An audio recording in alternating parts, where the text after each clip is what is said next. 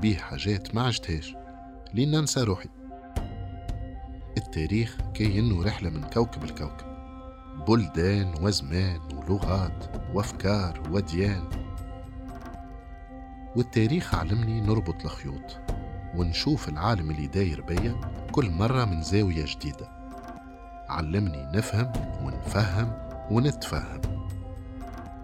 التاريخ فيه العبرة فيه الحسرة وفيه الضحكة. حسيلو ملا جو في التاريخ.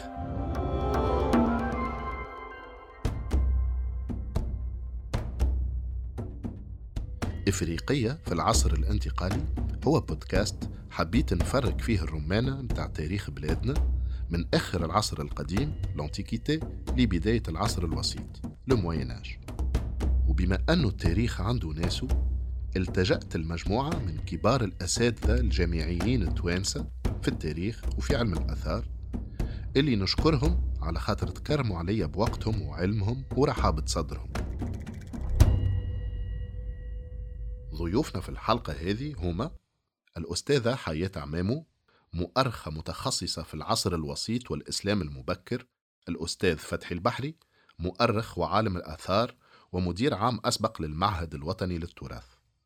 الأستاذ فوزي محفوظ مؤرخ مختص في تاريخ التمدن ومدير عام سابق للمعهد الوطني للتراث. الأستاذ محمد بن عباس المؤرخ المختص في العصر القديم المتأخر والعصر الوسيط المبكر. الأستاذ محمد حسن المؤرخ المختص في التاريخ الوسيط. في حلقتنا اللي فاتت قلنا اللي حسان بن النعمان الغساني بعد ما انتصر على كرتاج في حوالي 693 ميلادي رجع للقروان وخرج بجيشه في اتجاه الغرب للقاء الكاهنة ملكة الأوراس. الأوراس منطقة جبلية وخصبة في غرب الجزائر تعتبر المعقل التاريخي لشعب الماسيليين البربري اللي هو شعب ماسينيسا. الكاهنة معناش برشا معلومات على حياتها قبل الحرب أو بالأحرى عنا معلومات مش منطقية برشا. من نوع اللي يقولوا ابن خلدون أن عمرها كان حوالي 120 سنة وقت اللي واجهت حسان بن النعمان وأنها كانت تحكم باسم أولادها في قبيلة جراوة أو جراوة اللي هي القبيلة الرئيسية في اتحادية زناتة. ويقولوا أن النفوذ متاعها زاد في قبائل البربر بفضل قدرتها الخارقة على الرؤية الغيبية. المصادر تقول أنه كانت عندها كاريزما قوية ويجيوها ديفيزيون. تنبؤات يعني تشوف اللي باش يصير في المستقبل. ويقول لنا ابن خلدون أنه اسمها هو داهية بنت تابت أو تابنت وأنه ديانتها كانت اليهودية. bien sûr فما le côté mythique اللي beaucoup d'écrits والكهنة ولات زادا l'objet معناتها une récupération politique تعرف معناها فما les écrits نتاع صهاينة اللي هما يحبوا يردوها يهودية وهي كانت نصرانية أكيد مسيحية أكيد معناها عندنا les textes وكتب عليها سي محمد الطالبي اللي كانت تحمل الصلبان sûr ولادها يسمعهم grec ما يقال عن أن الكهنة هي مقاومة البربر اليهود وكذا آخره. أنا أرجح أنه مش أنا أرجح ما برشا مؤرخين أرجح أنه ثم مبالغة في الحديث عن تهود قبائل البربرية انطلاقا من تفسير خاطئ لنص ابن خلدون. يعني قراءة خاطئة مش نص ابن خلدون للترجمة خاطئة. أول ترجمة ابن خلدون عشر ترجمات. هو دسلان لو بارون دسلان اللي هو المترجم الرسمي للجيش الفرنسي من الجزائر. يعني دسلان هذه شخصية طريفة جدا. يعني موسوعي. يعرف من أقدم التاريخ القديم إلى التاريخ المعاصر. وبالتالي هو من أول من ترجم ابن خلدون ترجم البكري يعني تجد تعليقات ثرية جدا. ولكن مثلا في نسبة لابن خلدون استعمل نسخة وحيدة موجودة في الجزائر وفيها نقص وفيها ثغرات إلى آخره وفي هذا الموضوع بالذات لم يحسن ترجمة النص لأن النص يتحدث عن تهود بفترة ما بعض القبائل البربرية وتمسح البعض الآخر. منذ أقدم العصور. يعني غير مستغرب بأنه عناصر اليهودية قد تكون جاءت مع الفينيقيين تعرفوا نفس الفضاء الجغرافي منذ القرن السادس قبل الميلاد وحتى قبله. حدث ما يسمى بالشتات الأول. ولكن عندما نقرأ نص ابن خلدون يجب أن نضع نقطة. عندما يقول معناتها تنصر وتهود بعض منها يجب على النقطة ولا مباشرة نربطها بالجملة المولية مثل قبائل جراوة. بالنسبة لي يعني ليس هناك ربط وثيق بين تهود بعض القبائل وقبيلة جراوة. كتب الكثير والكثير حول الجراوة الكاهنة الزعيمة اليهودية البربرية إلى آخره. وأعتقد أنه يعني كل هذا يجب أن نراجعه نحن أو على الأقل ننسبه. يعني أن تكون هناك بعض القبائل اليهودية هذا ممكن. عندنا نصوص شبه مؤكد تتحدث عن انتشار أو وجود جاليات يهودية بالمغرب في القرن السابع. وفي فترة ما سيحاول الإمبراطور هرقل إجبارها على دخول المسيحية. النص تحدث عن قرطاج تحدث عن القبائل لكن تحدث عن عن الأفريق. والأمر لم يكن خاص بافريقيا يعني في كامل الإمبراطورية أصدر في سنة حوالي 630 أصدر الإمبراطور هرقل مرسوما بيجبر جميع اليهود على اعتناق المسيحية وتنصيرهم بالقوة.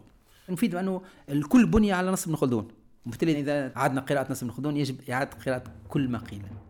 كي سمعت بحسان جايها الكهنة لمت جيش كبير في عدد لا يحصى ولا يبلغ استقصاؤه كما يقول ابن عذاري وهبطت المدينة باجايا في خنشلة حاليا في الجزائر وين فما حصن كبير كانوا البيزنطيين متخبين فيه من وقت عقبة بن نافع.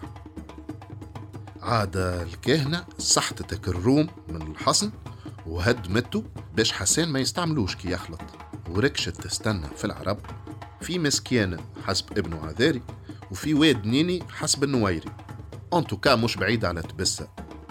وعلى ضفاف النهر اندلعت الحرب بين العرب والبربر. حسان بن النعمان كلا طبيخة حياته وقطع بالجيش متاعه الكاهنة خلطت عليه حتى كشل دواير جابس هو يجري وهي تجري. ما تهنات وسيبته إلا وقت اللي العرب انسحبوا سيء نحو الشرق الليبي. يقول ابن عذاري فكتب حسان إلى أمير المؤمنين عبد الملك يخبره بذلك وبأن أمم الغرب ليس لها غاية ولا يقف أحد منها على نهاية. كلما بادت أمة خلفتها أمم وهي من الجهل والكثرة كسائمة النعم. فعاد له جواب أمير المؤمنين يأمره أن يقيم حيثما وافاه الجواب.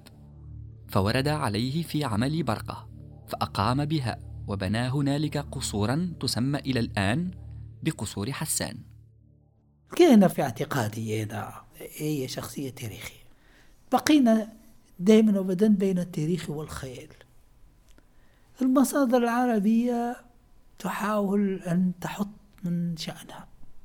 المصادر البربرية تحاول أن تعلي من شأنها الكهنة اللي هي ملكة الأوراس.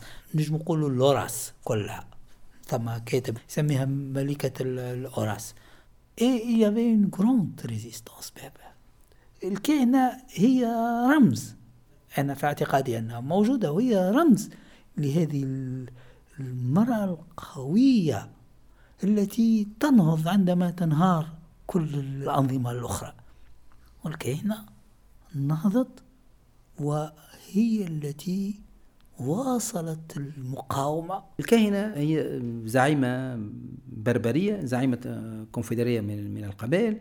وهذه القبائل كانت متحالفة إلى حد ما مع السلطة الرومانية ولكن السلطة الرومانية ستكاد تندثر ستتراجع بعد حملة حسن بن عمان في نهاية القرن السابع وبعد سقوط قرطاج ستندثر. إذا هي التي ستدعم هذه المقاومة. وستتمكن بالفعل من صد تقدم المسلمين في مرحلة أولى. تقول المصادر أن الكهنة وقت اللي ربحت حسان وجكتاته البرقة شدت من أعيان أصحابه 80 واحد. أما بعثتهم لهم بعد معززين مكرمين وخلت منهم واحد بركة استحفظت به عندها اسمه خالد بن يزيد القيسي حسب بعض الروايات والعبسي حسب روايات أخرى. الكاهنة استبناته حسب طقوس قبلية يوصفها لنا ابن عذاري. حبست عندها خالد بن يزيد فقالت له يوما ما رأيت في الرجال أجمل منك ولا أشجع وأنا أريد أن أرضعك فتكون أخا لولدي. وكان لها ابنان أحدهما بربري والآخر يوناني وقالت له نحن جماعة البربر لنا رضاع. إذا فعلناه نتوارث به. فعمدت إلى دقيق الشعير فلتته بزيت وجعلته على ثديها ودعت ولديها وقالت كلا معه على ثديي. ففعل. فقالت قد صرتم إخوة. donc رضاع الكبير في سبر البربر هو وقت اللي الأم تحط شوية دقيق الشعير معجون بالزيت على صدرها وطفل اللي يحلى في عينها وتحب تستبناه تقول له هاي بسم الله. على البسيسة bien sûr الأكلة الطقوسية هذه اللي كلا منها خالد بن يزيد يقول لنا المالكي في كتابه رياض النفوس أنها البسيسة. هي نعم بسيسة الشعير plus précisément واللي البربر يسميوها تزميت واللي منها جات زادة كلمة زميطة اللي ما زالت مستعملة لليوم في بعض المناطق في بلادنا. وتقول المؤرخة التونسية سهام الدبابي الميساوي في كتابها الشيق مائدة إفريقية أن البسيسة طعام طوطم voilà totem يعبر عن هوية آكليه ويستعمل لدمج الغرباء في المجموعة. وعادة ما يكون هذا الطعام الطوطم مما تعوده الناس وألفوه وكان معبرا عن نمط عيشهم. الحاصل. الكهنة قعدت مسيطرة على إفريقية وحسان بن النعمان قعد يستنى في برقة خمس سنين. في الفترة هذيك أي السنوات الأخيرة من القرن السابع ميلادي الروم البيزنطيين اغتنموا الفرصة وعاودوا استرجعوا كرتاج ويبدو أن الأمر هذا هو اللي خلى الخليفة عبد الملك ابن مروان يقرر باش يبعث رونفور الحسان بن النعمان ويقول له أنا فا أنده من حينك. وأمام استعادة قرطاج سيرسل الخليفة عبد الملك إذا تعزيز جيش جديد وهذا الجيش سيتمكن من الاستيلاء النهائي على قرطاج وهذا قاد رسول ليونتيوس سيفر سيغادر وفي طريقه إلى القسطنطينية. سنقرب على اخر آخر إمبراطور هو جوستنيان دو. معناها الهرقليين يعطيك الصحة. وسينت وسينت قرطاج والله عمري عملت. هذه لكن هذا الثاني اللي انقلب هو ليس حاكما. سيأتي juste لمدة بعض الأشهر سيستولي على قرطاج ولكنه سيجبر على المغادرة. وفي الأثناء إذا عندما يصل إلى جزيرة قبرص سيخافون من تعامل الإمبراطور هذا جوستين الثاني خاصة أن هذا الإمبراطور جوستين الثاني كان شخصا رهيبا. يعني كان تولى الحكم ثم تمت الانقلاب عليه وتم نفيه وتم سمل عينيه ويعزل لمدة خمس سنوات ثم سيعود إلى الحكم. وتقول مصادر الفترة التي آه، عاد فيها الحكم. كان جزارا. يعني يقتل جميع المعارضين. syndrome مراد الثالث voilà. واحد معناتها عيونه مسمولة كيفاش يتصرف معناتها. donc هذا اللي خسروا الحرب. كانوا مروحين.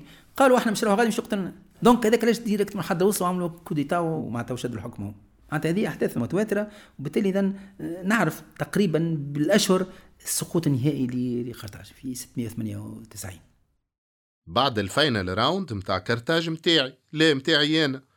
حسان بن النعمان المرة هذه عمل بمقولة لا يلدغ المؤمن من الجحر مرتين. في عظمة بلانجا قعد يتكتكلها انتر فما مصادر متأخرة تقول اللي الكاهنة خلال سنوات حكمها في إفريقية عملت بسياسة الأرض المحروقة وخربت برشا حصون ومدن وحرقت المحاصيل الزراعية. باش هكاكا كي العرب يرجعوا يلقاو حتى شيء. والشيء هذا خلى العديد من الأهالي وخاصة الأفارقة المترومنين أصحاب الأراضي يتحالفوا مع حسان بن النعمان. المؤرخ الفرنسي ليفي بروفنسال ومؤرخين أخرين ينفيوا عليها التهمة هذه بحجة أن المصادر اللي تحكي عليه متأخرة ويمكن تحكي على وضعية البلاد بعد الزحف الهلالي وقدوم الموحدين أي بين القرن الحادي عشر والثاني عشر.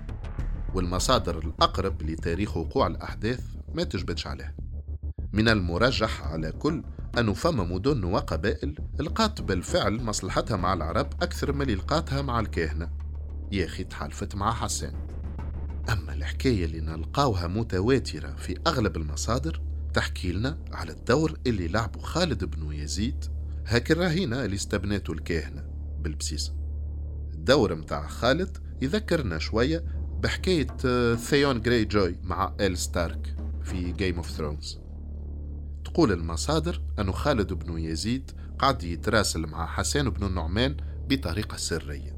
المرة الأولى عمل فيها رأفة الهجان وبعث له جواب متاع استخبارات عسكرية في وسط خبز الطابونة. ياخي الكاهنة اللي كان عندها مع علم الغيب خرجت بعيط ويلكم يا معشر البربر ذهب ملككم فيما يأكله الناس. بيان سور قالتها بالبربرية. جاء حسان بن النعمان يثبت يلقى الجواب اللي كان في العجينة تحرق وقت اللي حمات الطابونة. ياخي خالد بن يزيد رصات له يبعث في جواب آخر. أما خباه المرة هذه في وسط السرج متاع حصان الرسول اللي بعثوا حسان يتفاوض مع الكاهنة. الكاهنة خرجت كالعادة تعيط ذهب ملككم في شيء من نبات الأرض وهو بين فرجين. يقول ابن عبد الحكم. ندب حسان أصحابه ثم غزاها فلما توجه إليها قالت لخالد بن يزيد إني إنما كنت تبنيتك لمثل هذا اليوم. أنا مقتولة فأوصيك بأخويك هذين خيرا. فقال خالد إني أخاف إن كان ما تقولين حقا ألا يستبقيا. قالت بلى ويكون أحدهما عند العرب. أعظم شأنا منه اليوم. فانطلق فخذ لهما أمانا. فانطلق خالد فلقي حسان فأخبره خبرها وأخذ لابنيها أمانا. وكان مع حسان جماعة من البربر من البطر فولى عليهم حسان الأكبر من ابني الكاهنة وقربه. ومضى حسان ومن معه فلقي الكاهنة في أصل جبل. فقتلت. وعامة من معها. فسميت ببئر الكاهنة.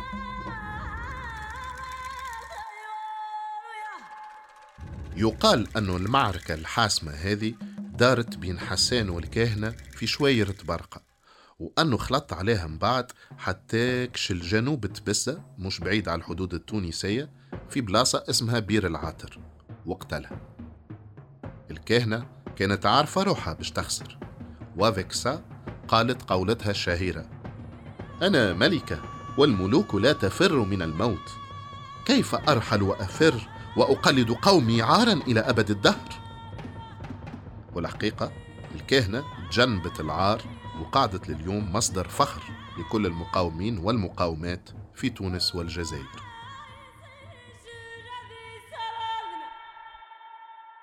الاسم راهو مازال متداول. خاصة لدى بربر في الجزائر هذا مش فقط هو خيال كان نجم نقولوا الواقع كل يوم ثم un excellent article متاع ثبتني ربي Lévi-Provençal يحكي على الكهنة وقصة الحرق هذه متاع أفريقية هل هو حرق واقعي أم هو حرق آه، غير واقعي قصة ابنيها إلى آخره. كل هذا أنا في اعتقادي القصة فيها شيء من النسيج الإضافات ولكن فيها الكثير من الواقع.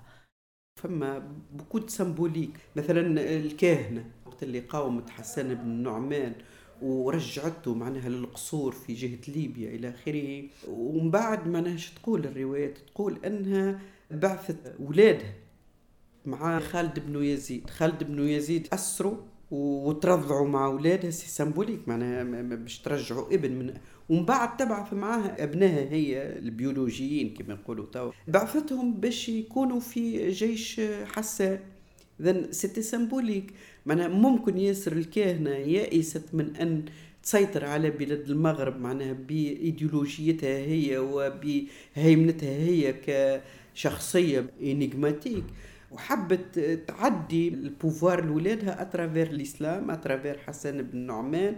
كأنها تبعث في message أنه البربر ينجموا يكونوا خاضعين لسلطة المسلمين بشرط أنهم يكونوا من القواد وما يكونوش من الناس العاديين اللي يتم السيطرة عليهم. يعني عندنا باي في البوفوار فهمت؟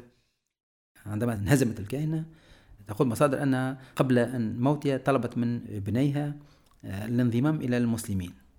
وتقول مصادر أن هؤلاء اتجه مع القائد حسان بن عمان وعرض عليه الانضمام إلى المسلمين. فاشترط عليه أن تقول مصادر حرفيا اشترط عليهم أن يقدم عدد كبير جدا من الجنود لمعارضة المسلمين. وهذا هو حرفيا معنى الفيديس يعني ننظم أن ننخرط أو نتحالف معك لكن في المقابل نتعهد بتقديم الدعم العسكري.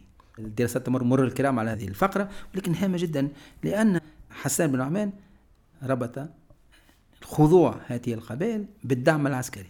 يعني هؤلاء قد يكونوا جاءوا مسلمين كما تقول. أنا دخلوا في الإسلام هؤلاء ولكن الذي يعني السلطة الإسلامية هو أنه هذا الطرف هذا البند هو أنه أن يوفروا دعما عسكريا للمسلمين. وبالتالي إذن قبل أن معناتها يوافق على انضمامهم إلى المسلمين اشترط عليهم أن يساهموا كل معناتها بقيادة عدد كبير من البربر وهو ما تم بالفعل أن البربر فيما بعد ذلك هم سيكونون في مقدمة جيش المسلمين في إخضاع بقية المنطقة. المغرب والأندلس حتى أن قائد طارق بن زياد هو على أغلب الظن أنه معناتها من أصول بربرية قبلية لا شك فيه بالتالي إذن العرب سيواصلون مثلما كانت جيش الرومان مكون أساسا من معناتها هؤلاء لي زوكسيليير هؤلاء المتحالفين الفيدري البربر أو الجاي من شعوب أخرى. كذلك إذا جيش المسلمين منذ آه، سقوط قرطاج منذ انتهاء النفوذ البيزنطي بإفريقيا اذا سيكون مكون في جزء كبير منه من عناصر بربرية. هذا لا يعني أنه لا نستغرب أنه هذه العناصر هي ستقاوم وستقاتل عناصر أخرى هذا شائع جدا. عندما نرى يعني الصراع بين آه، سيفاكس وماسينيسا بن يوبا وبوكيس إلى آخره فالسلطة القائمة تستعمل جزء من البربر ضد جزء آخر فهذا أمر معناتها ما يلزمش نستغربوا منه. سائد جدا. اللي صار مع موسى بن نصير في إخضاع بقية المغرب. يعطيك صح. وهذا مش يصير مع موسى بن نصير في إخضاع بقية المغرب لأن إلى حدود 705 وبعدها سيستعمل نفس العناصر كذلك في غزو الأندلس. يقول ابن عبد الحكم ثم انصرف حسان فنزل بموضع قيروان إفريقية اليوم وبنى مسجد جماعتها ودون الدواوين ووضع الخراج على عجم إفريقية وعلى من أقام معهم على النصرانية من البربر وعامتهم من البرانس إلا قليلا من البتر. نحب نحل قوسين في حكايتنا لهنا. في المصادر العربية اللي اطلعت عليها ديما يحكيوا على زوز أصناف من البربر. البتر والبرانس. تفسيرات المؤرخين اللي قريتها ما أعطتنيش صرف من عدل. شنو المقصود بهالتقسيم بالضبط؟ هل هو على أساس ديني جغرافي أو عرقي أو سياسي؟ يعني في تحديد علاقة البربر مع البراينية؟ اغتنمت الفرصة وسألت الأستاذ محمد بن عباس والأستاذة حياة عمامو على المشكلة هذه اللي تنجم تفسر لنا خصائص يتميزوا بها البربر. مشكلة عويصة البتر والبناس آه، هذا التقسيم هو قائم ونلاحظه منذ القرن الرابع والمصادر تفسر بين القبائل المتحالفة والقبائل المعادية. واستمر ربما إلى قدوم العرب. تقسيم برنس وبطر أما الحقيقة ما عادش آه، عندها حتى قيمة تاريخية بالنسبة لي أنا على خاطر في صلب البتر اللي يسميوهم بتر ثم الموالين وثم المقاومين. وفي صلب البرانس نفس الشيء. اذا ما ثماش catégorisation واضحة وصريحة نجموا نقولوا هذوما مع الإسلام وهذوما مقاومين للإسلام. نقولوا بتر وبرانس معناتها الناس انطلقت من, من ابن خلدون. الشخص الذي عدد بشكل دقيق وحصر هذه القبائل في فرعين كبيرين هو ابن خلدون. بالتالي معناتها في فترة متأخرة عن عن القرن السابع. فبدأ هناك منذ القرن التاسع عشر بدأ التساؤل ماذا يخفي هذا التمييز هل يخفي آه، اختلافا في نمط العيش بين المستقرين والرحل؟ هل يخفي تمايزا إثنيا في المجموعات القادمة من الشرق والمجموعات المحلية؟ إلى آخره. هناك عديد التفسيرات. آخر من قدم تفسيرا آه، ظل إلى حد ما مقنع هو أنه التفسير هو الفرق ما بين هؤلاء المجموعات البربرية الموالية اللي بيسميهم معناتها المؤرخ الفرنسي الذي غادرنا منذ 2010 هو إيف موديرون. أكبر من اشتغل على الظاهرة البربرية والقبائل والى آخره. فلاحظ أنه معظم القبائل التي يذكرها ابن خلدون كأنها قبائل برانس هي قبائل كانت تعيش في داخل الفضاء الإمبراطورية متحالفة وقريبة من السلطة الرومانية. في حين القبائل تسمى بوتر هي كانت قبائل تخرج خارج هذا الفضاء. هذا وجيه إلى حد ما. لأنه في الفترة التي كتب فيها إيف موديرون نجهل أصول عديد القبائل التي ظهرت في العصر الوسيط والتي ظهرت وأخذت دور كبير وشكلت جزء كبير من هذا التقسيم زناتة هوارة مع سنهاجة إلى آخره والتي كنا نتساءل من أين جاءت هذه القبائل؟ هناك من يقول هؤلاء هم جاءوا من الصحراء هناك من يقول هي قبائل ظهرت في شكل متأخر مع إلى آخره. الآن حسب رأيي تغيرت عديد المعطيات عندما استطعنا أن نجد أصول هذه القبائل. وهناك دراسات قام بها الأستاذ أحمد مشارك. أعتقد أنها معناتها بيونير يعني رائدة. اتضح أن عديد هذه القبائل قبائل آه، زناتة قبائل هوارة قبائل سنهاجة هي قبائل لم تكن تعيش خارج الفضاء الروماني. كانت قبائل معروفة بأسماء معناتها جيست محرفة بعض الشيء. زانتا اللي سانهاجا لي وساناجي ساناجي ساناجي ساناجي آه، هورا لي أواريس. أثناء ثورة البربرة عام 542 43 تقريبا وانطلقت من منطقة طرابلس في اتجاه الوسط التونسي تقريبا وشارك فيه الفركسيس الفرشيش وغيرهم. فذكرت قبيلة أور. هنا طبعا يجب أن نحسن فهم القضية اللغوي ولهذا لا يمكن أن نكون معناها المؤرخ يجب في نفس الوقت أن يتعامل مع اللغة. ويتعامل مع السوسيولوجيا ومع الفلسفة ومع كثير من العلوم حتى يحسن فهم القضايا وتأويل الأشياء. تقول لي أور كيفاش تولات هوار؟ اللي أنا أور باللاتينية. وكثير من الأسماء البربرية ما نعرفوهاش كيفاش كانت تنطق بالبربرية. الهاء تضاف في كثير من الأسماء البربرية في أسماء القبائل. مثلا أنت أصبحت هنتاتا إسكورن هي الحجلة الإسكور.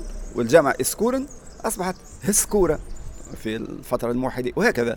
فحينئذ أن تصبح أور آه، هو فهذا آه، وفيما بعد تصبح هجار آه، في أقصى الصحراء الجزائرية حاليا فهذا أمر طبيعي جدا. لو لقيناهم إحنا قبل ما كناش نجعل هذا الرابط. لماذا؟ لأنه كنا نبحث في مجموعتين من المصادر المختلفة هناك من يبحثون في المصادر القديمة وهناك من يبحثون في المصادر الوسيطة. والاثنين لا ينظران في الطرف الآخر. مثلا لو نأخذ من أكبر من اشتغل على تاريخ القبائل إلى اليوم هو الباحث الفرنسي جون ديزونج اللي توفي عنده سنتين OK؟ أكثر واحد خدم على تاريخ. وله مع ال catalogue des tribus berbères. ديزونج نعرفه شخصيا نتحدث معه عدة مرات يقول إنه ليس باستطاعته أن ينظر ما بعد القرن السابع لأنه يجهل اللغة العربية يجهل المصادر العربية. وفي المقابل عندنا من أكبر الناس اللي اشتغلوا على المصادر العربية على القبائل البربرية. نذكر على سبيل المثال زميلنا وصديقنا علي بوزيد هو أستاذ كان يدرس في الكلية كتب كثير طروحاته ودكتوراه وكل على قبائل البربر والبرانس فعلي بوزيد يقول أنا لا أستطيع أن أنظر إلى المصادر القديمة فهذا ما يتجاوزني وبالتالي اذا كل يبحث عن حدة. كل يبحث في نوعية المصادر. إلى أن بدأ ابن مديرون وقال لماذا لا نربط؟ نربط بسهم. وهذا السهم مكن من اكتشاف تسلسل. فاصبحنا نعرف زناتة وسنهاجة وهوار ونفزة وجميع القبائل التي ظهرت في الوسط لم تظهر في العصر الوسيط وإنما هي قبائل قديمة. وبالتالي اذا الإيجابي في هذا هو أنه الآن هذه القبائل التي جزء كبير منها هي قبائل بطرية لم تكن تعيش جميع فترات خارج اللماس ربما في فترة معينة معناتها تراجعت إلى الصحراء وهذا عادي على مدور العصر. ولكنها لا يمكن أن نسميها قبائل كانت تعيش خارج اللماس بشكل كبير. وهذا يجعلنا نراجع فكرتنا حول التقسيم تفسير بطل وراس إلى حد الآن أنا شخصيا لا أملك تفسيرا ولكن يجب مراجعة أو تدقيق التفسير الذي قدمه إيف موديرون وأعتقد سنصل إلى هذا الحل. سنصل قريبا إلى هذا الحل لأن تتبعنا عديد القبائل والآن لم نتحدث عن قبائل ظهرت فجأة كالفقاقيع في العصر الوسيط وقبائل اختفت. لا الأمر يتعلق بظاهرة عرفتها جميع الشعوب هي ظاهرة ما يسمى بالإثنوجينيز التطور الإثني. يعني قبيلة القبائل هي في شكل معناتها فروع في فترة ما يسيطر الفرع ويعطي اسمه للقبيلة. فجميع الفروع تأخذ ذلك الاسم. ولكن هذا الأمر بالتداول. ففي فترة لاحقة فرع آخر من القبيلة يعطي اسمه والاسم الذي كان سائدا يختفي ولكنه لا يندثر هو موجود. وهذا ما يفسر أنه قبائل تظهر وتختفي تظهر وتختفي. donc هناك ال ethnogenèse وهناك التزاوج بين الظاهرة القبيلية والظاهرة الحضارية. قد تكون خصوصية المغرب. نرجع لحسان بن النعمان. تقول المصادر أنه بعد ما سنتر الأمور في إفريقية وركح الجو بنى حوالي عام 82 هجري قاعدة عسكرية في مدينة تيناس جنوب كرتاج واللي اسمها تعرب وولا تونس. وعمل شانتي كبير باش يوصل البحر حتى لتونس ويردها مركز متاع بحرية عسكرية ببزو معناه. أول شيء قام به حسن بن عمان هو بناء دار صناعة بتونس برادس وشكون جاب لها؟ جاب لها الناس اللي يعرفوا عندهم تجربة في صناعة السفن وهم الأقباط ألف من من الأقباط. والأقباط من أول التاريخ معناها تاريخ الفراعنة. تشوف المتحف الفرعوني بالقاهرة كيفاش معناها السفن وكذا. خاطر اليمنيين عندهم ثقافة بحرية خلافا للقيسيين اللي عندهم ثقافة برية. والأقباط لعبوا دور كبير في إخضاع معناها الجزر متاع الحوض الشرقي للبحر المتوسط وحتى في الحصار اللي عملوه على القسطنطينية إلى آخره. وفما كلام آخر يتقال أنه حسان بن نعمان وقت اللي جاء معناها استجلب معاه الأقباط من أجل صناعة الأسطول. اللي دار السفن في آه دار السفن اللي معناها نجموا يوصلوا بها لصقلية والسردانيا والجزر البلايار والمالطا والغيرها والغير أنا نعرف اللي عندنا عملة تعود إلى فترة حسان نعمان وهذا مهم جدا مهم جدا. موجود أعتقد في تلمسان نسخة ولا اثنين منها. المعلومة هذه اللي قالها لنا الأستاذ فوزي محفوظ توا مهمة برشا. على خاطر حسان بن النعمان خلالنا أول عملة نقدية تشهد بوجود سلطة عربية في إفريقيا. العملة هذه فلس برونزي مكتوب باللاتينية والعربية. ومؤرخ بعام 80 هجري. تظهر أهمية التاريخ هذا خاصة وأن المصادر المكتوبة تفلتي شوية فيما يخص التواريخ المتعلقة بولاية حسان بن النعمان. فما برشا يقولوا أنها انتهت عام 78 هجري في حين أنه غادر إفريقية على الأرجح بين عام 85 وعام 86 هجري. الحاصل حسان بن النعمان لمد الغنائم وتوكل على ربي قاصد مركز الخلافة في دمشق وخلى في بلاصته واحد من القادة متاعه اسمه صالح وتعدى بهاك الغنائم على مصر. ورغم اللي كان مريزيرفي برشا هدايا ثمينة للوالي إلا أنه عبد العزيز بن مروان بركاه presque فكلوا برشا جواري وحصنية من اللي كان هازهم للخليفة. وزاد قالوا تعرفش كيفاش؟ مش لازم ترجع لإفريقية خيرك في غيرك. حسان بن النعمان كان قاري حسابه ومخبي الديامونت والحجارة الكريمة والفضة والذهب في قرب الماء في اللي جوغد بتاع الماء. ما ضوى لحد حتىكش لين وصل لدمشق وعطاهم العبد والملك ابن مروان. وقال له راهو خوك عمل معايا الدوانة ويحب يطلعني سارق ألوغ كو أنا العباد الكل مسميني الشيخ الأمين. عبد الملك تغشش وقال له ما تحط شي في بالك هاني باش نكتب العبد العزيز باش يرجعك الإفريقية. يا أخي حسان لعبت عليه النعرة متاع أحفاد الملوك الغساسنة وقال له والله لعاد نخدمها عند واحد من بني أمية. العلاقة بين مصر وإفريقية إفريقية تقولش عليها معناها عمالة ترجع بالنظر لولاية مصر خاصة وقت اللي عبد العزيز بن مروان ما هو أخو عبد الملك بن مروان. تقريبا خذا ولاية مصر على أساس أنه يكون خليفة على المنطقة الغربية.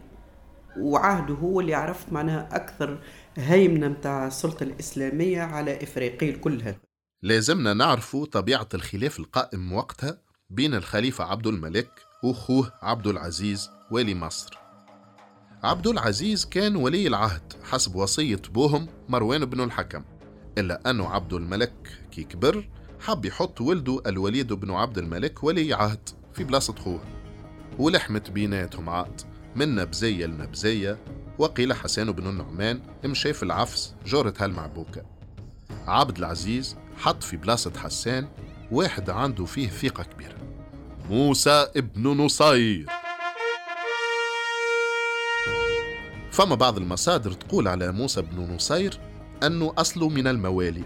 أما الأرجح أنه من قبيلة لخم اللي هي قبيلة الملوك المناذرة في العراق قبل الإسلام اللي هما دايوغ كانوا ديما في عداوة ضد الملوك الغساسنة الحاصل موسى بن نصير وصل الإفريقية عام 86 هجري أي حوالي 705 ميلادي.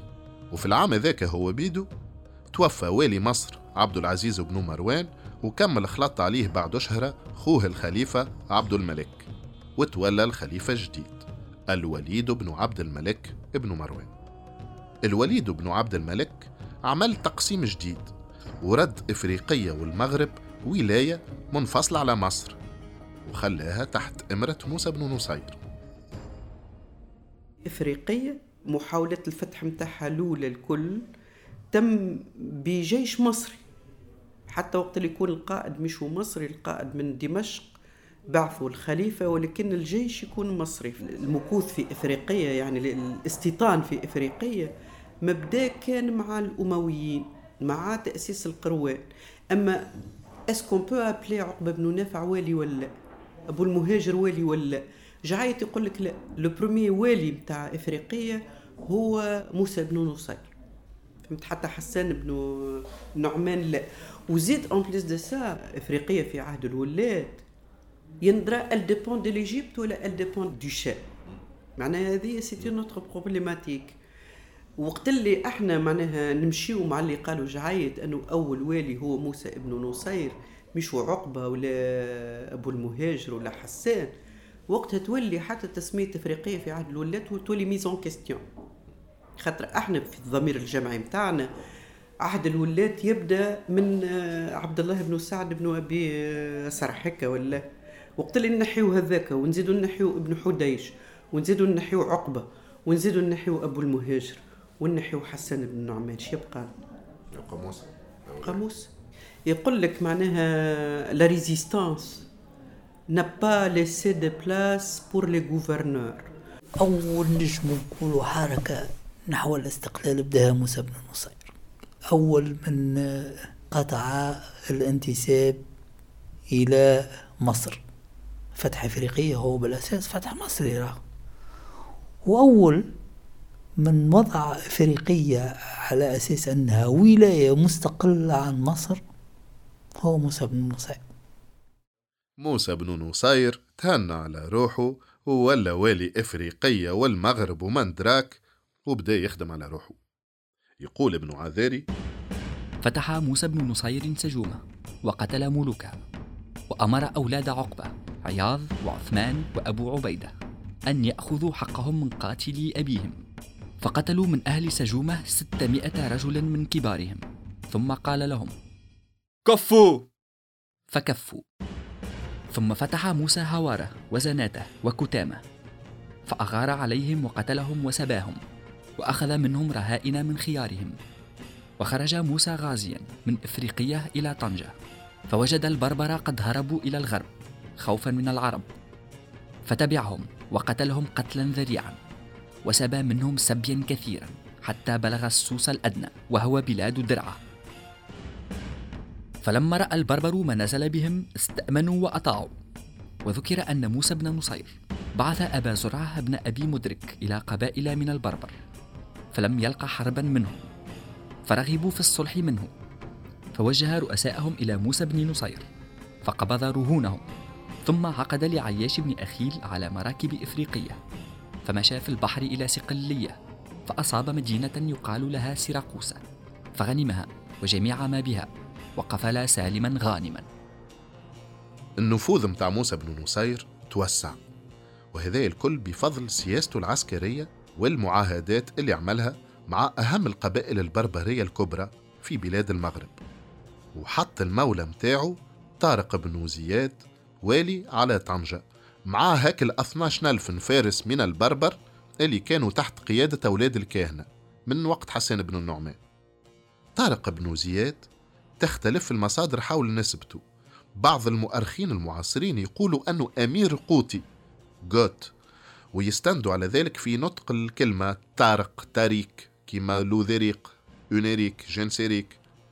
وكذلك زاد على سهولة فتحه للأندلس. أما النظرية هذايا مينوريتير. الخلاف الكبير هو بين المؤرخين اللي يقولوا أنه طارق بن زياد من أصل عربي أو من الموالي المشرقيين وبين المؤرخين اللي يقولوا أنه أصله بربري.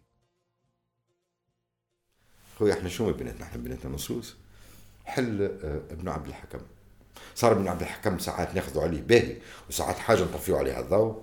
ابن عبد الحكم يقول لنا اللي طارق هذايا عربي مش بربري. la logique regarde la logique. هل موسى بن نصير سمى قوادا من أصل local non aucun cas je défie quiconque كل القوات كل عمال الجهات كانوا من العرب. فما les 12000 cavaliers اللي خداهم عام الكاهنة مش باش les 12000 cavaliers هذوك كانوا رهائن bien sûr واول حاجة عمل لهم موسى بن نصير il s'est débarrassé d'eux وبعثهم للمغرب وبعد بعثهم لاسبانيا سور ما ذاك حاجة أخرى. أما نحكي لك هل سمى موسى بن نصير قوادا من أصل بربري؟ نعم. d'ailleurs أكثر واحد خرج لنا ال mythe اللي هو بربري هو ابن عذاري. parce que nous sommes à l'époque où les dynasties étaient des dynasties berbères donc il fallait démontrer اللي هذوما راهو attention حتى إحنا عندنا قدم في الإسلام راهو مش جدد.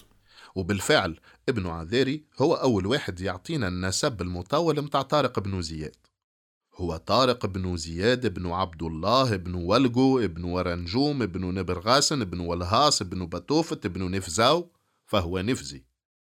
كما نشوف حسب النسب هذا نلقاو أنه جده عبد الله هو أول واحد عرب اسمه. بين 20 و 40 هجري كي نعملوها بالحساب. أما بين 20 و 40 هجري يعني قبل الدولة الأموية وقبل معاوية بن حديج يظهر لي صعيب كان نفزاوة دخلوا للإسلام وقتها وبوان وعربوا أساميهم الحاصل بربري ولا عربي ولا حتى قوتي مش مشكل. على خاطر الرهان الكبير اللي عند المعاصرين معناها فتح الأندلس بالفلاقي قام باسم الدولة المروانية العربية وبجيش بربري. هذه حاجة حاصلة. donc زيد باش نهبطوا ريش في بعضنا على خاطر سي طارق هو عنده جبل باسمه ويحكموا فيه الإنجليز دايوغ. القبائل هذه انتشرت بصفة عجيبة في كل بلاد المغرب والأندلس. المؤرخون في إسبانيا يتحدثون la berberización del Andalus la berberización يسمى del Andalus فالانتشار هذا يعني مثلا زناتة أصبحت كلمة في القشتالية آه، el jinete بالإسباني والفارس مثلا. donc فتح الأندلس صار حسب المصادر عام 92 هجري الموافق ل 711 ميلادي. من الأول دخل طارق بن زياد مع الرهائن متاع قبيلة مصمودة وإكس جيش الكاهنة اللي فيه فرسان زناتة اللي يحكي عليهم الأستاذ محمد حسن. ومن بعد خلط عليه موسى بن نصير والقوات العربية بأغلبيتها اليمنية. وسيطروا كلهم على مملكة الفيزيغوت القوط الغربيين في إسبانيا في ظرف خمس سنين. وعاونوهم الجماعات اللي كان الحكم القوطي يضطهد فيهم خاصة اليهود اللي سلموا لهم العاصمة طوليطية توليدو. وظهرت غادي أول عملة نقدية لموسى بن نصير فيها كلمة الأندلس عام 716 ميلادي. En parlant de عملة عنا ديجا عملة متاع موسى بن نصير فيها تصويرته وكتيبة لاتينية فيها اسمه موسى ابن نصير أمير أفريقيا d'abord الساعة il est faux de laisser croire أنه العرب ما يصوروش وما يجسدوش طلعت الفتوى هذه وقت اللي ولاو des connards ما يعرفوش يصوروا. ما كانوا قبل les empereurs byzantins ما يتصور وهو شادد la croix فسخوا la croix وردوها سيف donc التصوير والتجسيد على monnaie ماهوش جديد. À l'époque de Moussa ibn Nusayr, vous croyez que euh, l'arabisation a été faite? Non, pas du tout. هو لا إله إلا الله مكتوب en latin pas en arabe أنت تخيل أنت autorité. تعمل فراب مونيتير الناس ما يعرفوهاش نو با لاكسبتي بعد كيفاش تلم لي زامبو سامحني فوك سيت موني سوا اكسبتي تولي رواج Donc, à l'époque, Moussa ibn Nusayr كتب لا اله الا الله en latin parce que ça c'est des gens qui connaissent le latin qui ne connaissent pas l'arabe. Bien sûr, ça colle un peu avec sa personnalité. اللي هو موسى بن نصير راهو il s'est conduit en Afrique comme un, ان ديو موسى بن نصير وقيل طلعت له في راسه وحب يعمل لها كعبة انتزاء كما عمل العقبة شبيك السيد راهو ولا في عشر سنين يحكم في مقاطعة تمتد من طرابلس حتى يكش للأندلس دايوغ كان مانيش غالط يظهر لي أكبر مقاطعة غير ملكية وقتها في كامل الحوض المتوسطي وشرق الأوسط. والمصادر تأكد أنه حط ولده عبد الله والي على القروان وولده عبد الملك. والي على طنجة وعرس الولد عبد العزيز بالملكة متاع الفيزيغوت. بين الحكاية عاد. تقول الروايات أنه الخليفة الوليد بن عبد الملك قعد يبعث له كل مرة. يا عم موسى هاي روح لدمشق ورينا أعجوبات الغنائم اللي باش تجيبهم لنا من طرف الدنيا. il faut dire أنه موسى بن نصير apparemment هو اللي حل عينين الخليفة عبد الملك déjà بالآلاف المؤلفة تاع الجواري والعبيد اللي كان يبعث له فيهم. ونقراو عند ابن عبد الحكم في رواية ابن الليث. إن موسى بن نصير حين غزا المغرب بعث ابنه مروان على جيش فأصاب من السبي مئة ألف. وبعث ابن أخيه في جيش آخر فأصاب مئة ألف. فقيل لليث بن سعد من هم؟ فقال البربر. هو موسى بن نصير استنجني فما كان لي تريبي من بعد زناتا وواحد وكل اللي بعد اللي بنسمعوا بهم. à l'époque de la conquête sont partis de الافريقيه مشاو من المال les tribus تعداو على ال territoire نتاع زناتا ونتاع سنهاجه وهذا الكل n'ont pas bougé على خاطر عندنا ابن قتيبة le pseudo ابن قتيبة يقول لنا اللي موسى بن نصير عمل معاهدة سلم مع القبائل هذه الكل. على ذاك تعدى. pourtant ابن الحكم زاد يقول لنا إنه أكثر عبد شيخ عبيد وجواري هو سبي وهو موسى بن نصير رواية ليث بن سعد. اتت déjà معناها هو ال tendance نتاعو يعتبر افريقيا فتحت عنوة باش نفسر لهنا كلمة عنوة. عنوة معناها بالسيف بالحرب وهي عكس صلحا يعني بالمعاهدة. الاختلاف هذا كان مهم برشا عند فقهاء القرن التاسع ميلادي. على خاطر عنده تأثير كبير في عملية التأصيل الشرعي للضرائب متاع البلدان المفتوحة. تبين أن ابن عبد الحكم كان متشددا ويعتبر أفريقيا فتحت عنوة وهذا اليوم المعطيات التاريخية من مصادر أخرى والمعطيات الأثرية تفند هذا. نعطيك حاجة très simple. أنا تويكا معناه قاعد ندرس في الضرائب. وأتحدى أي كان إذا كان في إفريقيا كانت فما العشر أو الزكاة. الضرائب la base نشوفوا la base de la fiscalité. normalement الضرائب إذا كان الناس يحبوا d'une façon rigoriste. معناه المسلمين مطالبين بدفع العشر. إيش معناه العشر؟ العشر معناه هي ولو فما جدل بين الفقهاء mais généralement هما يقول لك تدفع عينا مش نقدا وشنو اللي لاحظنا؟ لاحظنا اللي في بداية العهد الأغلبي il y a une réforme fiscale مع عبد الله الأول. و la réforme fiscale هذه تقول اللي معناه تصبح الضرائب elle est fixe sur une base شنو هي la base la base هي الزوج. شنو هو الزوج؟ هو l'unité de mesure romaine ال jugum وال jugum donc هو c'est un périmètre والزوج هو 12 هكتار. اللي هو بعد يولي اسمه في العهد الموحدي الماشيه والزوج هو le un quart نتاع la centuriation romaine وكان الزوج يدفع على ال périmètre. بغض النظر على دين صاحب الأرض وال statut نتاعو c'est la délimitation par rapport à une propriété d'accord une superficie لكن الضريبة هذه عندك ال superficie هذيك فلحتها لم تفلحها. جابت أو ما جابتش تدفع دينار. وفقنا اللي وقتاش تقع الثورات؟ l'année sécheresse.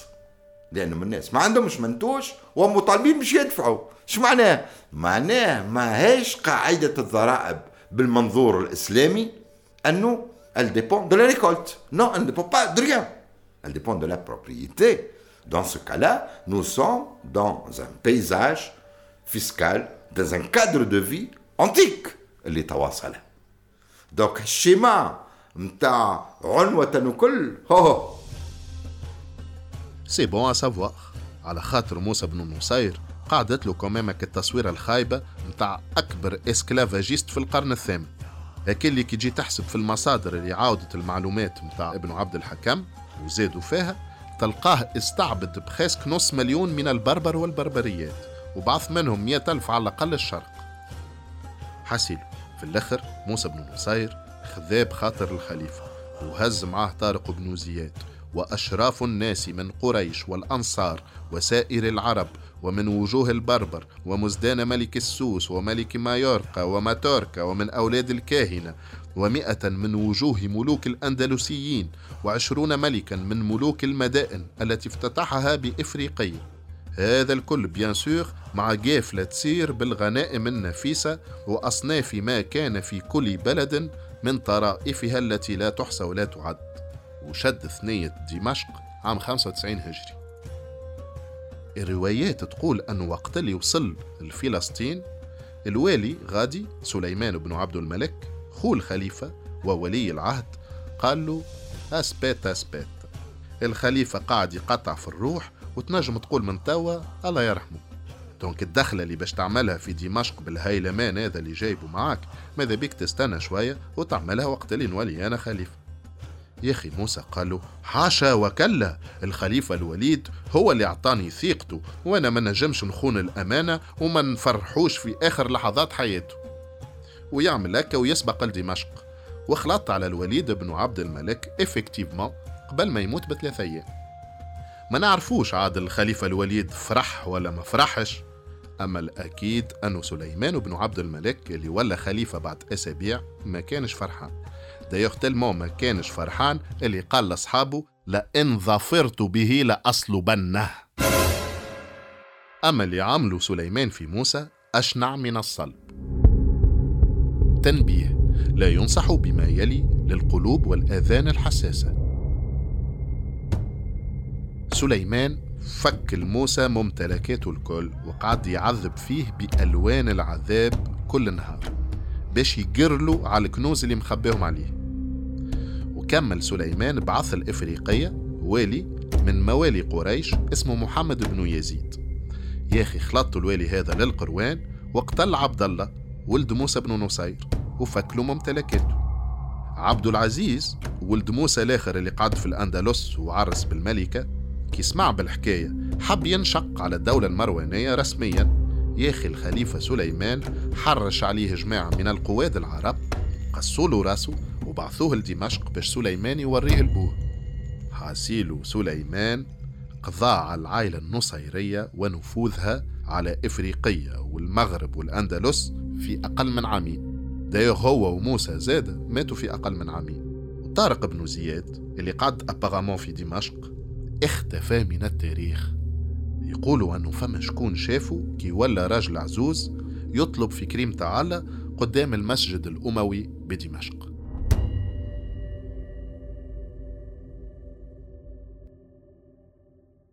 اللي نلاحظوه أنه روايات الفتوحات وقت اللي تحب تكوفري على خلافات سياسية عميقة ولا على انشقاقات قد يكونوا أبطالها متورطين فيها تولي تلتجئ لسرديات تبرر فيها ردة فعل الأطراف المعنية. والسرديات هذه تبدأ مستندة على ماورائيات من نوع فلان قتلوه الجن باش ما نصرحوش بهوية القتل الحقيقي وإلا فازات من نوع النبذة في ربوخ. كما سمعنا في الحلقة اللي فاتت فيما يخص عقبة بن نافع وأبو المهاجر ال processus هذا يتسمى ال cryptage في التاريخ أو التعمية. الواضح أن الدوافع اللي تقدمها لنا الروايات على اللي عملوا سليمان بن عبد الملك في موسى بن نصير وعائلته تخبي وراها حاجات أخرى. يقول القائل إذا كان جا موسى بن نصير حب يستقل بالولاية متاعه إيش مهزوا القطع الرقبة في دمشق؟ دا في كتاب ابن عذاري بيدو نلقاو اللي فما واحد سأل موسى السؤال هذا. قال واش مجايبك يا أخي موسى قال والله كان قعدت غادي لا ينجم واحد فيهم يقدر عليا ولا يقدني. أما الولاء متاعي لبني مروان هو اللي خلاني نجي.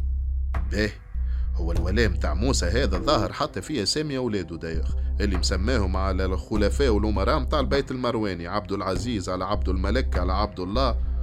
المهم لازم نعرفوا اللي الخليفة الوليد في سنواته الأخرى وبتحريض من الحجاج بن يوسف حب ينحي ولاية العهد لخوه سليمان ويعطيها لولده كما عمل قبله بوه عبد الملك مع أخوه عبد العزيز. ويبدو أنه كان ماشي في مشروعه هذا بالكدا يا أخي مرض ومات ونعرفوا اللي سليمان وقت اللي شد الحكم انتقم الشخصيات اللي ساندوا التمشي هذا الكل. فما اللي قتلهم فما اللي عزلهم فما اللي حبسهم. منع منه الحجاج على خاطر مات قبل donc حسب رأيي التنكيل بالعائلة النصيرية يظهر لي جاء في السياق هذا. أكثر من حكاية سليمان حب يفيس بانتصار الأندلس وتغشش كيفاش موسى مخذش بخاطره. ما ننساوش زادة اللي الروايات في العهد العباسي عملت مجهودها باش تعطي صورة خايبة برشا على سليمان بن عبد الملك مقابل الصورة ناصعة البياض متاع ولد عمه عمر بن عبد العزيز مثلا اللي يسميه الخليفة الراشد الخامس. رغم اللي عمر بن عبد العزيز بيدو كان مساند لسليمان تي كان مستشاره الخاص. و tellement سليمان كان عنده فيه الثقة اللي باش يكتب له الخلافة باسمه juste قبل ما يموت. عام 99 هجري اتولى دايوغ عمر بن عبد العزيز الحكم. عمر هذا هو ولد عبد العزيز بن مروان أكل اللي كان شادد ولاية مصر وقت خوه عبد الملك بن مروان. جده الآخر هو عمر بن الخطاب. وذاك علاش تشهر بحكاية العدل؟ عمر حب يعمل على نشر الإسلام في دولة الخلافة ويرسي إصلاحات جبائية أكثر عدلا خاصة مع الموالي والشعوب المغلوبة. ياخي اصطدم بالمعارضة متاع كبار الإقطاعيين العرب وأشراف البيت الأموي اللي تخلصوا منه بالسم بعد عامين. اللي يهمنا لهنا أنه خلال العامين هذوكم عمر بن عبد العزيز عين على ولاية إفريقية الكبرى الممتدة من طرابلس للأندلس والي سبيسيال إسماعيل ابن عبيد الله ابن أبي المهاجر. نتصوركم تقولوا لهنا آه يطلعش هذا حفيد أبو المهاجر دينار. هذاك شنو استخيلت حتى أنا؟ أول مرة كي شفت اسمه. surtout أنه هو زاد ينحدر من عائلة متاع موالي وسياسته في إفريقية ما هيش بعيدة على سياسة أبي المهاجر المعتدلة مع البربر. أما المصادر تقول أنه من موالي قريش مش من موالي الأنصار. donc يبدو أنها مجرد صدفة وتشابه في الأسماء. en tout cas الوالي هذا ما كانش عسكري. كان رجل دين وعلم. قرى برشا أمراء من البيت المرواني. وعمر بن عبد العزيز بعث معاه الإفريقية عشرة من التابعين. التابعين هما الجيل اللي يجي بعد جيل الصحابة وخذوا منهم تعاليم الإسلام.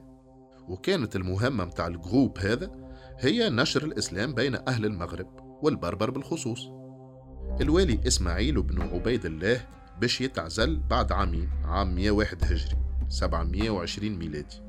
وقت اللي عمر بن عبد العزيز باش يتوفى. أما التجربة الدينية التعليمية متاع أسلمة البربر هذه باش تستمر كمام دون غطاء رسمي. على خاطر أمور رسميات السياسة المروانية في إفريقية باش تتبدل مرة أخرى وقت اللي باش يشدوا أولاد عبد الملك الآخرين الخلافة. يزيد بن عبد الملك باش يشد الحكم ثلاث سنين حتى يكش العام 723 ميلادي وخاصة هشام بن عبد الملك اللي باش تمتد خلافته بريسك 20 عام حتى ل 743 ميلادي. يزيد بن عبد الملك شد الحكم عام 720 ميلادي. عزل إسماعيل بن عبيد الله بن أبي المهاجر وحط في بلاصته يزيد ابن أبي مسلم. الوالي الجديد هذا كان مولى متاع الحجاج بن يوسف. دونك قاري عند الأستاذ الأكبر متاع سياسة العنف والقمع والتبوريب. يقول ابن عذاري وفي سنة 102 قدم إلى إفريقية واليا عليها يزيد بن أبي مسلم وكان ظلوما غشوما. وكان البربر يحرسونه فقام على المنبر خطيبا فقال إني رأيت أن أرسم اسم حرسي في أيديهم كما تصنع ملوك الروم بحرسها. فأرسم في يمين الرجل اسمه وفي يساره حرسي ليعرف بذلك من بين سائر الناس. فإذا وقفوا على أحد أسرع لما أمرته به. فلما سمعوا ذلك منه أعني حرسه اتفقوا على قتله وقالوا جعلنا بمنزلة النصارى؟ فلما خرج من داره إلى المسجد لصلاة المغرب قتلوه في مصلاه لهنا عنا مجموعة من البربر المسلمين قاموا باغتيال والي عربي مسلم والسبب هو معاملتهم بطريقة دونية كغير المسلمين السيد حب يطبع لهم طومبون على يديهم بالحديد الحامي كما كانوا يعملوا للعبيد ألوغ هما أحرار ومسلمين وأعوان حكوميين. حدث الاغتيال هذا مهم برشا وهو الأول من نوعه. نجم نعتبروه تيزر للي باش يصير في بلاد إفريقية والمغرب بعد قرابة عشرين سنة. وهذا باش نشوفوه المرة الجاية. أما بالنسبة للسكوبات متاع الحلقة هذه حتى وقت اللي البيزنطيين استرجعوا كرتاج عاودوا خسروها في درجين لعب. السلالة الإمبراطورية البيزنطية متاع الهرقليين بدات من كرتاج وفات انتخوتخ في جرة كرتاج. الكهنة ما كانتش بالضرورة وندر وومن أما العرب ما نجموش يبلعوا الحربوشة متاع الهزيمة النكراء اللي وكلتها لهم مرا بربرية. يا أخي رصاتلهم يلوجوا في مبررات من وراء الطبيعة. الكاهنة ما كانتش يهودية كانت مسيحية. donc المؤرخين الصهاينة ينجموا يغسلوا ساقيهم ويرقدوا. أقدم ذكر للبسيسة في المصادر التاريخية جاء في إطار السردية المتعلقة بالكاهنة. ex جيش الكاهنة بقيادة طارق بن زياد هو المكون العسكري الرئيسي لفتح الأندلس. طارق بن زياد لتوا مانا متأكدين من أصله وفصله منين؟ وصعيب ياسر كان نهار نعرفه. ال port متاع تونس من أصله تبنى بغاية الحرقة لسيسيليا. رغم اللي عبد الملك ابن مروان عرب العملة العربية الإسلامية في مركز الخلافة ونحى منها التصاور قاعدة العملة المسكوكة في إفريقيا بالتصاور وباللغة اللاتينية. حتى الآخر عهد الوليد بن عبد الملك على الأقل.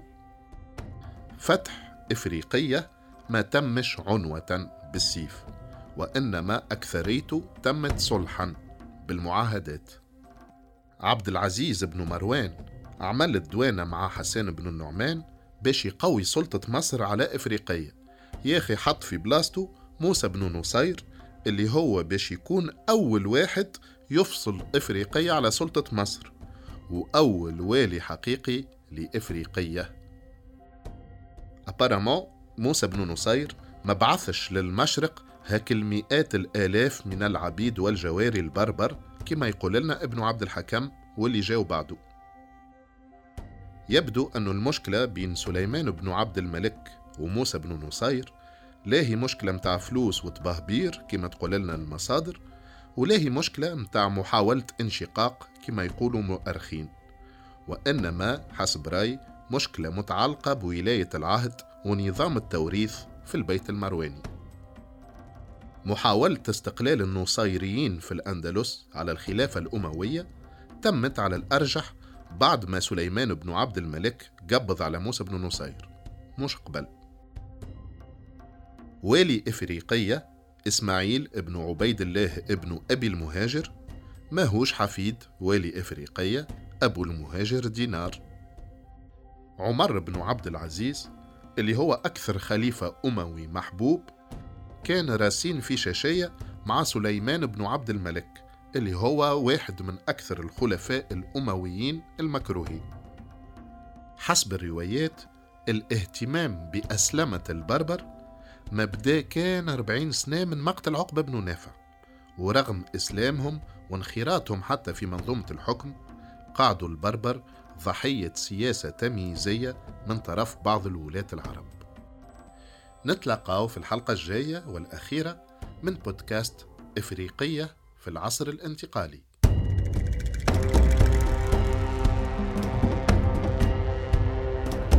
بودكاست إفريقية في العصر الانتقالي. الحلقة الخامسة. فرسان البربر. من المقاومة إلى الفتح. إنتاج إنكفاضة بودكاست. إخراج غسان عميمي. تصميم صوتي وموسيقى أسامة جيدي يتوجه مخرج البودكاست بجزيل الشكر للأستاذين الكريمين عدنان الغالي ونوري بوخشيم. بالتعاون مع كامل فريق إنكفاضة.